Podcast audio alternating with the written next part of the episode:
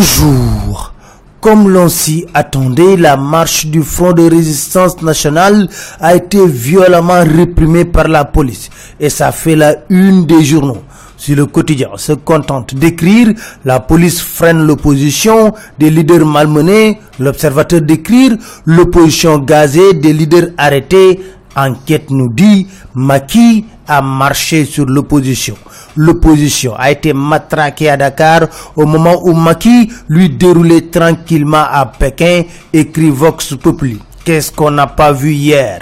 Une ville de Dakar barricadée, une opposition muselée, écrit la tribune. Walfadjri d'écrire, certes l'opposition a sonné la révolte, mais en retour, constate Réumi, elle a été durement réprimée. Les échos d'écrire, on a vu des leaders malmenés, brutalisés et jetés dans la fourgonnette. Détiefal, De Croix et Omar Sarr ont été martyrisés et humiliés. La photo, la une de l'enquête est expressive.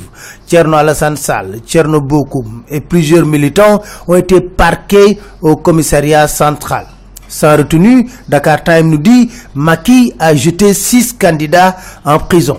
Pour le FRR, dans l'enquête, l'objectif est atteint et ils ont prouvé en face du monde que Macky Sall est un criminel. Direct Info nous fait remarquer les absences d'Idrissa Seck, Abdoul Mbaye, Madi Kenyan, Gakou, Ousmane Sonko et Pape Diop lors de cette marche.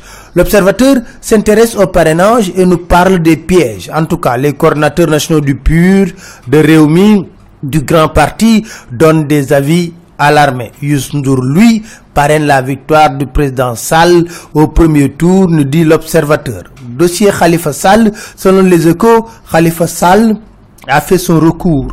L'État et Touré se sont abstenus. À tenez-vous bien, écrivent les échos, la grande mosquée a été peinte en beige, marron, les couleurs de la paire. L'opposition et les imams sont indignés pour Pape Abdoulaye Sek, ministre de l'Agriculture.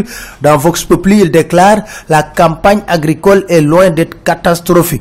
Affaire Ngaka Blende, enquête nous dit, le parquet a décriminalisé le dossier. L'observateur pense que le procureur a tendu la perche à Ngaka Blende.